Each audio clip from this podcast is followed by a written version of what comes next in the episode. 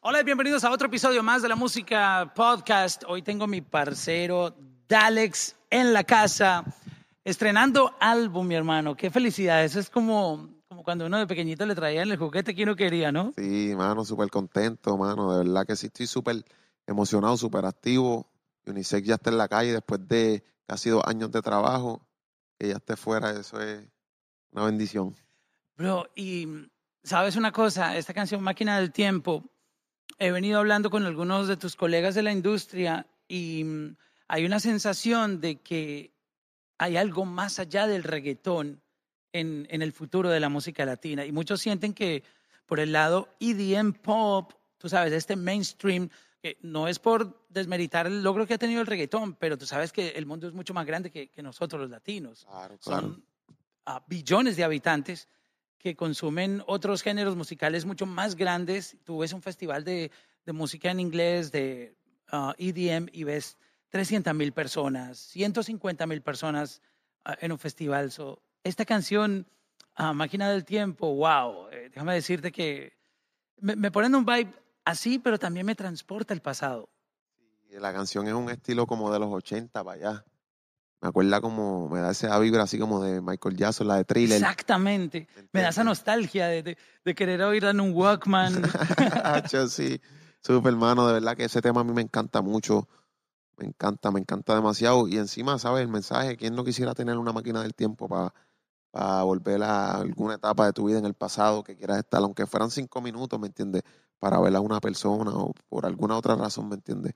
Todo o, yo o pienso que quisiéramos. momentos inolvidables. Exacto. A mí me encanta lo que está pasando en el mundo ahora con la tecnología, pero también extraño mucho cuando era pequeño y no teníamos toda esta cantidad de cosas que nos aturden, tú sabes.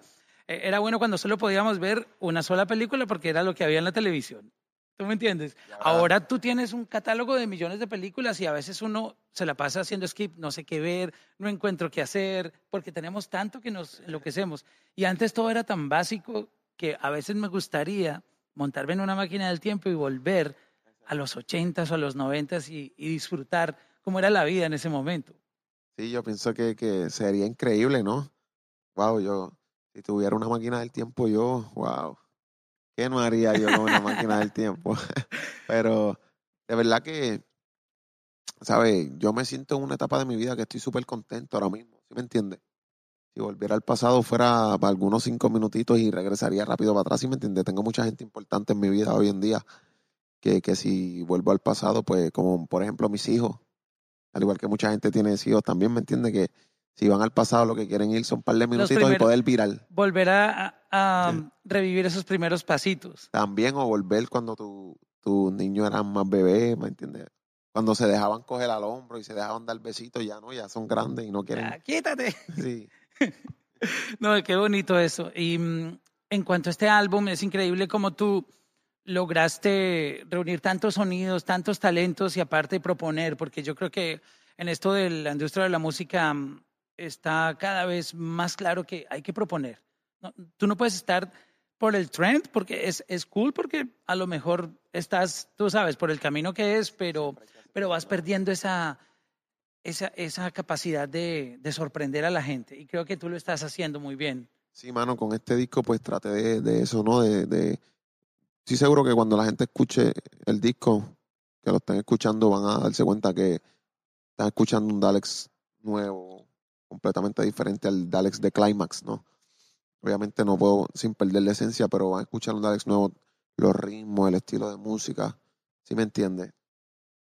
Y, y les va a gustar mucho, a mí me encanta, mano, de verdad, el sonido que tiene el disco eh, y el sonido nuevo que está cogiendo mi música, ¿me entiendes? Hay que innovarse y hay que reinventarse, hacer cosas diferentes y es lo que pues, yo trato, a mí me encanta hacer cosas diferentes también. Sí, y eso es, es muy bueno porque eh, estamos en un momento donde algunos hablan de saturación. Eh, siempre como que en el mismo trend y, y tú vienes y, y te juegas por otra esquina, tomas el riesgo porque estás tomando el riesgo, pero al mismo tiempo es un riesgo que te va a traer doble triunfo porque impactas, estás generando un trend al mismo tiempo y al mismo tiempo estás dejando el statement de que, de que sí se puede, que es, lo más importante. Claro, no, yo, en, en realidad yo soy una persona que yo no le tengo miedo al fracaso. Si fracaso con mi disco, ¿me entiendes? Papi, vamos para lo otro, ¿sí me entiendes? Yo no tengo miedo a innovar y que como por miedo a innovar, como que la gente no le guste. Yo no le tengo miedo a eso. A mí me gusta hacer cosas nuevas, pase lo que pase, la, porque yo sé que haciendo cosas nuevas, si la gente lo coge, va a ser algo bien grande. Siempre la gente que hace cosas nuevas y hace cosas diferentes, cuando el público logra entenderlo, siempre se hace leyenda. Oye, pero lo que yo estoy tratando de hacer en la música. sabes una cosa, y tocaste un punto interesante, es tomar el riesgo y, y no te importa. ¿Cómo uno sabe hoy en día, y y esto es una pregunta interesante porque puede ser confusa, si uno tiene éxito o no con un álbum? Porque yo te lo puedo decir, yo soy fanático 100% de la música. A mí no me importa si un artista es número uno, número tres, número cuatro. Si a mí me gusta una canción de alguien, yo la consumo y me encanta y me la llevo para mis playlists. Si el artista tiene o no followers en Instagram, no me importa. A mí me importa lo que estoy oyendo. Entonces, la pregunta viene con ese truquito porque hoy en día llaman éxito a algo que tiene números, números, números y, y- y realmente muchas de esas canciones uno ni siquiera uno las consume personalmente. O sea, como que yo no me las llevo para mis playlists. No están teniendo ese impacto en la calle que tú sales y te lo encuentras. Tú sabes que la calle es, es te marca el termómetro real de lo que está pegado. Y puede que un álbum guste muchísimo, o sea, a los fanáticos de verdad, de verdad de la música, pero puede que los números no, no den ese resultado. Claro. ¿Cómo- para ti, ¿cuál sería el concepto de, o, o- o- o la evaluación de cuando un álbum es realmente exitoso? Hecho, es fácil. Cuando tú vas a cantar en vivo y si la gente te canta los temas para atrás, pues ya tú sabes que Ya están Me encendidos. mataste con esa Si no, si no te los cantan, pues, ¿qué pues? No, no, ¿me entiendes? No, no, la gente no se identificó con él. O ¿A ti te ha sea. pasado que tú te subes a una tarima y la gente te pide canciones que tú considerabas que no eran exitosas de tu repertorio? Sí, no, o me escriben, por ejemplo, teni- o, eh, tuve un concierto hace poco en Reading, Pensilvania, y había gente escribiéndome, ah, más te vale que cantes esta canción, tal canción, tal canción, que no fueron mis temas más populares, eran otros temas rellenos del disco, ¿me entiendes? Del disco de Climax, o rellenos del- de otras de EP, modo avión, ¿me entiendes? Que no me esperaba que la gente me las fueran a pedir. Es increíble, Sí, ¿ah? sí, sí. La, la gente, es, es lo bueno también de hoy en día, que la gente puede escoger lo que escucha. ¿Cómo fue el proceso creativo de Máquina del Tiempo? Quiero que me cuentes desde cero. O sea, eh, ¿había una pista o esto se creó tú estando ahí desde cero? Mira, yo estaba buscando hacer un estilo así como EDM House para el disco ya, que, que quería hacer ese sonido y estaba buscando ese estilo de música. Y mi romana y el, mi romana y el Gabo, Gabo, conocí unos productores de allá de Puerto Rico, se llaman Lost Boys. Yo nunca había trabajado con ellos. Los, dijo, los habías escuchado mencionar. no, tampoco. No sabía nada Qué, de qué ellos. bonito esto, cómo pasan las cosas. No sabía nada de ellos. Pero mi road manager me dijo, "Acho, tengo unos chamaquitos que le meten duro ese flow, qué sé yo. Y yo le dije, ah, pues dale, invítalo. Estábamos en, en un Airbnb que teníamos y que teníamos un seteíto, el estudio ahí montadito. Y yo le dije, ah, pues dale, invítalo, dile que vengan para acá este, para ver qué tienen. Y cuando me estaban enseñando su ritmo, me enseñaron ese ritmo. No era lo que yo estaba buscando, pero fue lo que cuando yo lo escuché, yo dije, wow, esto está increíble, este ritmo. Era la misma que tenemos en el álbum. Sí, la misma. El, el mismo beat. ese ritmo, ese mismo. Yo estaba buscando otra cosa, pero cuando escuché eso, yo dije, "Acho, esto se siente demasiado de bien. Y yo, y yo, cuando creo música, no tengo ninguna regla, ¿sabes? Yo me dejo llevar por lo que dice. Si, si eso se siente bien, eso es lo que va. Y cuando yo escuché ese ritmo, yo dije, "Acho, este ritmo es el que, olvídate, esto no es lo que yo estoy buscando, pero este ritmo es el que está muy duro. Y exactamente tú que estabas buscando, dale. Yo estaba buscando algo más como, lo, como el, primer tema del disco. El primer tema que se llama Oma. Estaba buscando algo más así. Ya después con el tiempo lo logré hacer. Cerrando casi el disco ya lo último. Lo logré hacer, hacer un tema que, que fuera ese estilo que me que llenara mis expectativas. Lo logré hacer. Pero ese era el estilo que estaba buscando, pero termina siendo Máquina del Tiempo, que es eh, de mis temas favoritos del disco.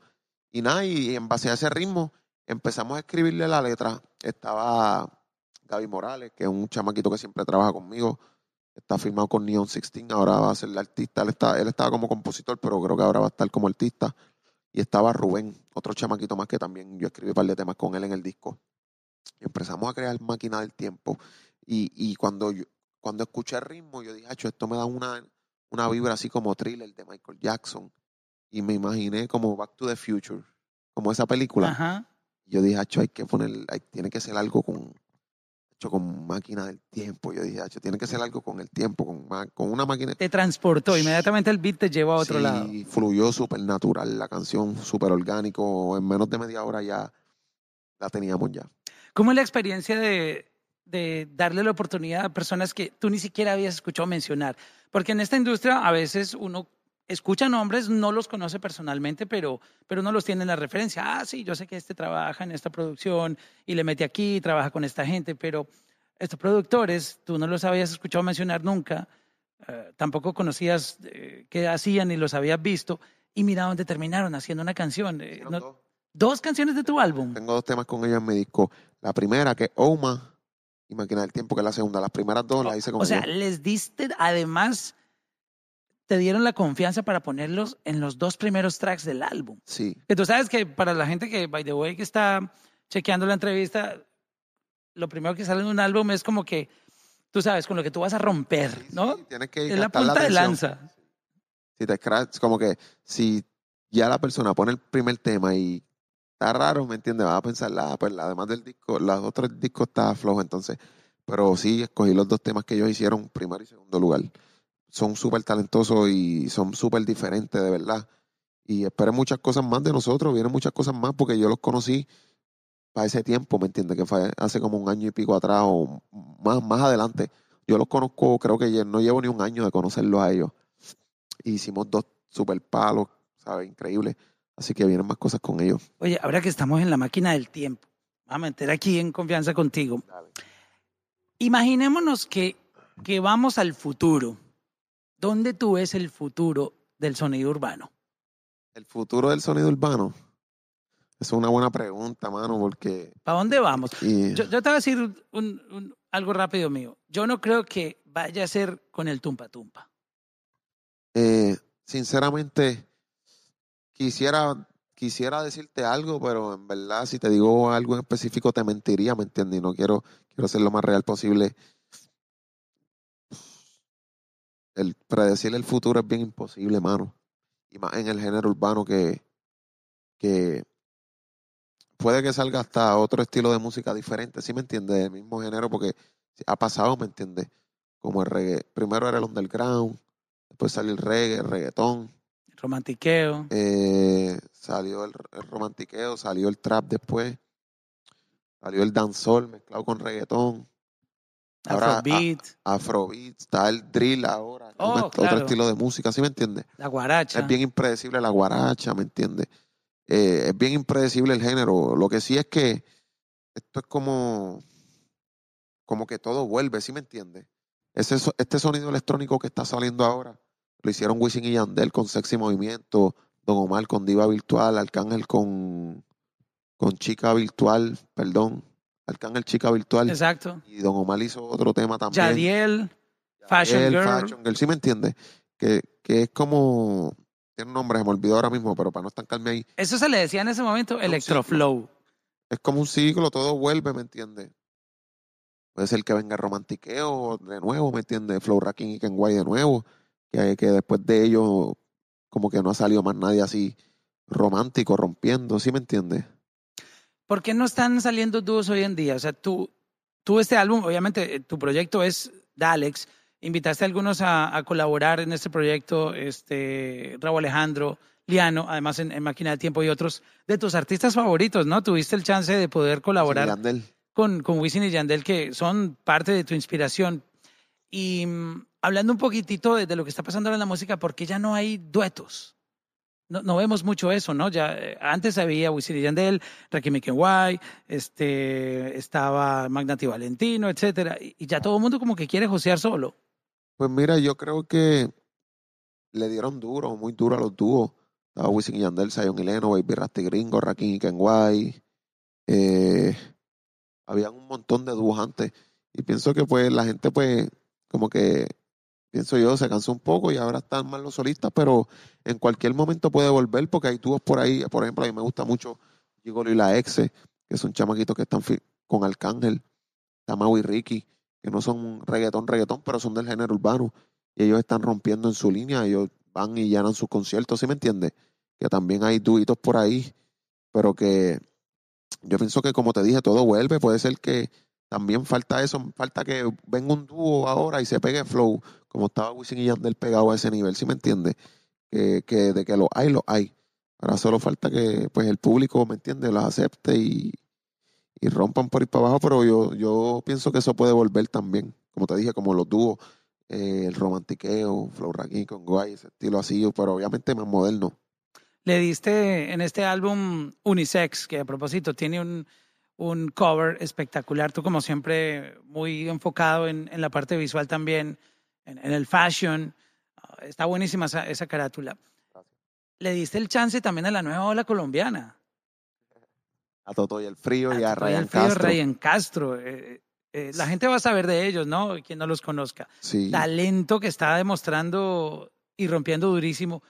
¿Cómo, se da esto con, estos artistas? Y rompieron durísimo, mano. Esta colaboración se dio gracias a Simón, que es el productor de, del tema, que es colombiano también. Y yo amo mucho a la gente de Colombia. La gente de Colombia me ha dado un cariño increíble, ¿sí me entiendes? Y hay mucho talento allá, demasiado talento. Y en verdad para mí es una bendición tenerlos a ellos en el tema. Ellos están rompiendo súper duro ahí ahora mismo en Colombia. Están rompiendo y se están dando a conocer. Y le metieron duro al tema. Le metieron duro que cuando Simón me envió el tema yo dije, wow, rompieron. Este, yo le dije, ¿qué vas a hacer con el tema? Porque el tema era de él. Yo le dije, dámelo para ponerlo en mi disco. Y lo puse, me gustó tanto que lo, lo tuve que poner en mi disco. De verdad que rompieron. No, y qué bueno que estés también dando ese mensaje de que también se pueden apoyar los nuevos talentos. Claro. Y es muy importante, ¿no? Dejar ese mensaje de, esperanza, porque creo que al fin y al cabo estás haciendo tu labor de motivar. Eso, eso también es parte de nuestra misión como seres humanos. Claro, no, este, a mí lo que es la buena música, yo soy fanático de la buena música, no importa de quién venga, sea de artistas conocidos o sean de chamaquitos que están empezando que nadie los conoce a mí, yo soy fanático, como te digo, de la buena música y siempre que haya buena música yo voy a estar ahí apoyando, sean nuevos, viejos, ¿entiendes? Lo que sea. ¿Cómo fue la creación de la carátula? El, el concepto de, de unisex, me, gusta mucho el nombre porque creo que estamos eh, en uno de los momentos más unisex de, del mundo, porque tú sabes, ya los hombres nos ponemos ropa de mujer. Mírame a mí, bro. Esto, esto en, en, en, los 90 yo me pongo esto y, y, y el bullying me mata. O sea, tú sabes. Y hoy en día es como que yo, yo siento que hay mucha, casi no hay mucha diferencia, ¿no? Las mujeres se ponen jeans de hombre, los famosos boyfriend, este, están pasando cosas como que ya, no hay esa diferencia de que de aquí para allá esto es femenino y de aquí para allá masculino. Eso es bueno, mano. Eso es bueno que no haya labels, ¿me entiendes? Porque los labels los ponemos nosotros mismos, la sociedad, la gente.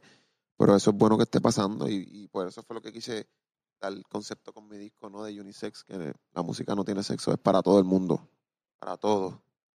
Y eh, eh, háblame del, del, art cover, ¿cómo, fue el, concepto? Porque está de otro mundo esta vaina. Pues mira, yo tuve una idea junto a mi esposa de, de yo dije, yo quiero este ponerme una ropa que sea así, ¿me entiendes? Como que sea corto el gabán, que sea como un gabán, pero que sea crop top, cortito, o el pantalón. Entonces quiero que sea de un color que ante la sociedad supuestamente sea un color de mujer. Que para mí, ¿me entiendes? Un color es un color, no tiene sexo. Y lo hice a propósito, me, me quise vestir de rosita porque supuestamente, ¿me entiendes? Ajá. Es color de mujer, pero para mí un Uno inmediatamente se imagina que es para mujer. De rosita ahora mismo. Y de mujer también, esto es de mujer. O sea, lo venden como ropa de mujer, pero yo pienso que, como te digo, el disco es para que se lo disfrute todo el mundo, la pasen bien todo el mundo, porque podemos tener, tú y yo podemos tener este pensamiento o, distinto, pero podemos respetarnos y pasarla bien. ¿Sí me entiendes? Porque si todo el mundo pensara igual, pues fuera aburrido el mundo. Está bien que pensemos diferente, pero podemos respetar cada cual como somos y pasarla bien juntos. Hablando del número de tracks, hoy en día muchos álbumes están saliendo siete tracks, ocho tracks, pero tú te fuiste mucho más allá llegaste casi a los 20 tracks en el álbum. Um, eh, hay que tener confianza para eso, porque tú sabes que viene siendo un, playlist y tuve la oportunidad de chequearlo y, la verdad que es un viaje. eh, fue muy bien armado el, el tracklist para que te lleve por ese viaje de la máquina del tiempo como, como comienza también, que es el track número dos. Pero, pero quería preguntarte por qué decidiste trabajar todas estas canciones. Hay gente que, tú sabes, a veces he visto artistas que lo reparten en tres EPs, como, oh, voy a sacar este en los primeros tres meses, este otro EP en, en el segundo y este otro en el tercero, pero, pero tú soltaste un- una buena cantidad de tracks. Sí, mira, ah, y si me dejaban ponía más. Lo que pasa es que no me dejaron poner más Lado A y lado B, como, como, en, como en, la- en- el pasado, si como me en la máquina ponía tiempo. 18 más. Este, a mí me encanta, mano, y me gusta darle música a mi fanática. Yo tengo un fanbase que me están pidiendo música desde hace tiempo, ¿no? Me están pidiendo discos y todo. So, yo sé que de 18 temas, ¿me entiendes? Este, ahora mismo lo que funciona son los sencillos los singles, soltar un tema, pero a mí me encanta darle contenido a mi gente y, y hacer cosas diferentes, mano, como te dije, 18 canciones. Ahí, para los que me pedían música, ahí tienen 18 canciones, para que se las disfruten y se las vacilen. ¿Qué se siente en el momento de, de que el álbum está afuera? Eh, ¿Tú duermes esa noche? No duermo, ¿me entiendes? Me pongo a ver los comentarios, viendo el feedback de la gente, que es importante para mí, ¿me entiendes? Porque tú ya lo has escuchado 20 mil veces, ¿no? Pero es, es esperar esa respuesta de la gente. Sí, ver que le gustó a mi, a mi gente, ¿me entiendes? Ver que, ¿me entiendes? Este, porque obviamente como todo, uno tiene gente que, que, que le gusta tu trabajo y tiene gente que no. O sea, por lo menos de lo que ha salido. Y pues ver los comentarios de la gente, los tuyos, ¿me entiendes? Que te apoyen. Y ver esa, y ver cuánta gente de las que su- no le gustaba tu música te dicen, ah, ¿me entiendes? Esto quedó duro. Cuando, valen. cuando un Sí, hater cuando- te la da, tú Es sabes duro, que lo estás haciendo bien. Es duro, ¿me entiendes? Este, sí me entiende que, que la gente te la dé con la música, porque al final del día nosotros hacemos música para los fanáticos. Aunque sí entiendo que hoy en día la gente en las redes sociales está tirando muchos comentarios hate por tirarlo. Porque te ven por ahí por la calle y te piden fotos como quiera, ¿me entiendes? Es como que yo no los cojo ni personal los comentarios hate, porque yo sé que lo hacen como que. ¿Cómo podemos decir? Lo hacen por, por, Llamar la por, por ser atención. funny, ¿me entiendes? Y por eh, exacto, llamar la atención. Como cuando, como cuando tú estás con tu corillo y viene un pana y te, ah, para que se rían de ti, ¿me entiendes? Pero lo hacen con vacilón. Y así yo lo veo, hay mucha gente, hay demasiados comentarios, este, hater en, la, en las redes sociales, pero es eso. Eh, no es como que, yo pienso que no se lo deben tomar a pecho la gente, los demás artistas y eso. Pero es bueno también ver los comentarios buenos de la gente también. Porque Oye. según están los buenos, según están los malos, perdón, también están los buenos y hay que ver los buenos Claro, también. no, no, y, y créeme que los, los fans más fieles son los haters, bro. Increíblemente. Ellos no lo saben, ¿eh? E- ellos no lo saben. Pero ellos te ayudan, ellos te están ayudando. Son los que más soportan porque siempre están pendientes de lo que estás Y haciendo. no, y te comentan, y el engagement, y tú me entiendes, los comentarios, este, la interacción, ellos no saben, ellos se creen que te están jodiendo y lo que hacen es ayudándote. Pero Exactamente. está bien que sigan.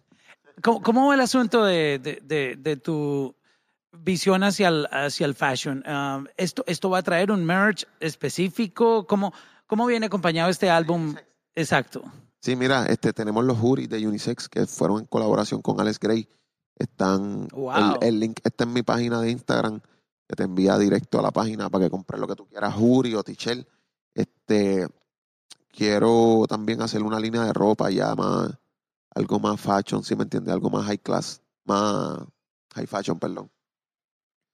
Que no tenga nada que ver, que no diga unisex ni nada, sino una marca de ropa que la puedas poner tú o quien sea, que no diga mi nombre ni nada, simplemente que sea una marca este, trabajada por mí, obviamente, pero que no diga mi nombre, algo que se lo pueda poner todo el mundo, porque obviamente no todo el mundo quiere andar con un- una teacher por ahí que diga Dalex o diga algo, ¿me entiendes? Quieren ponerse algo que, que se lo puedan poner para ir para la discoteca o para janguear, para donde sea. ¿Y e- eso lo vamos a ver pronto? Sí, ese lo vamos a ver pronto, Dios primero. Porque tú, tú estás metido en, A mí en- me en ese tema eso. fashion. Me encanta, me encanta mucho desde pequeño.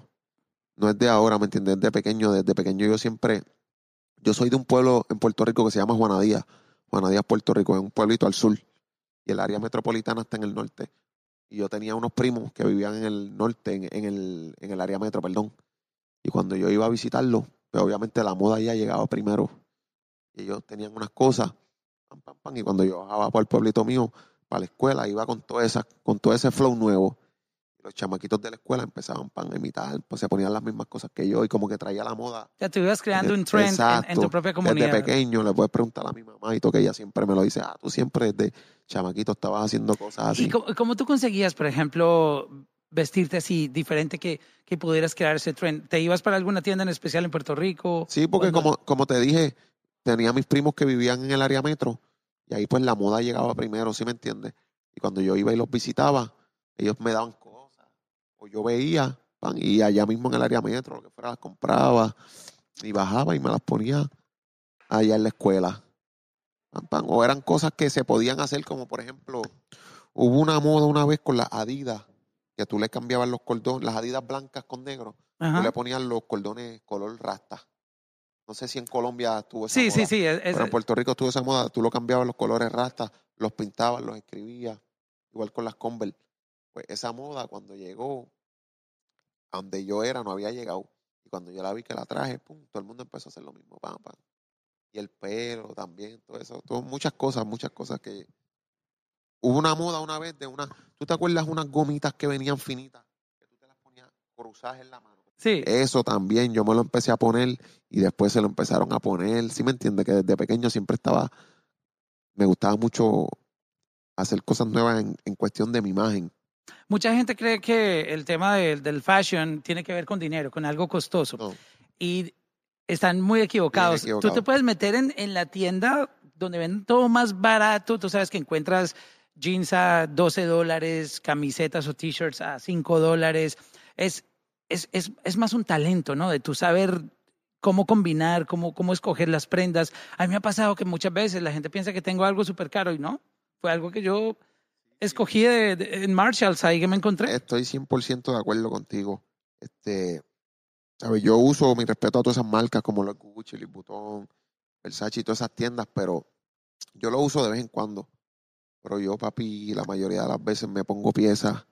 Si te digo el precio, tú ni me vas a creer, porque la gente se no viste, ¿me entiendes? Pero no es eso, es lo que tú dices, es el, es el don de tú saber qué ponerte, cómo combinarlo. Voy, yo todo el tiempo cojo cosas de mujeres. Del lado de, las de las chicas, voy, pan, como esta camisa. Esta camisa, Pues no, no parece. yo la encontré en una tienda que ni yo, no me acuerdo ni el nombre. Era una tienda ahí random que vi allá en Reading, Pensilvania. Me metí y tenían ropa como de señora. Es como, era como de señoras mayores. Mira tú, qué Y buena esta idea me camisa es de dando. señora. Pero yo me la pongo y Pero no parece bro, de señora. no parece. ¿Me entiendes? Tienen que, es, es algo de. de- La no próxima vez me voy a no- meter en no la le voy a dar tienda. todos los códigos porque después se. No, exacto, tú me estás soltando aquí ya la, la- to- todos los códigos. Me voy a meter la próxima vez en la sección de las señoras a ver qué yo saco. me meto Y te donde. va a taguear en el post. En cualquier tienda que yo vea ropa, yo me meto en todas las tiendas. Yo voy al mall y me meto en todas las tiendas, en todas. Y busco entre medio, pam, pam, pam, miro todo. Y con mi esposa, obviamente, que ella también tiene un ojo increíble para eso. E- Eso es un talento, Sí, sí, sí, sí. definitivamente. Wow. Por eso hay expertos en, tú sabes, eh, eh, personal shoppers que te, que, te- que te llevan a comprar la ropa porque es gente experta que sabe. Los, thrift shop, ¿es que se llaman? Los, las tiendas que venden cosas viejas. Ah, ok, sí, em, de, de ropa de segunda. vintage. Ajá.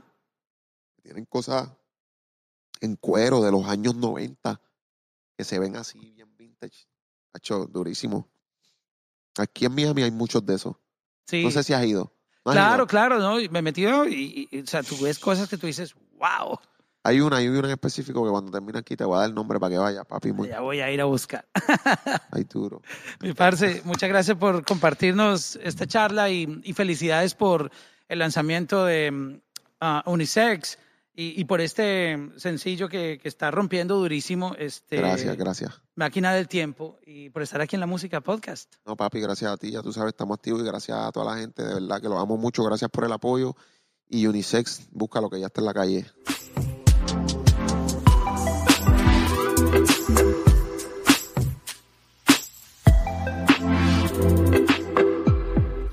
Thank.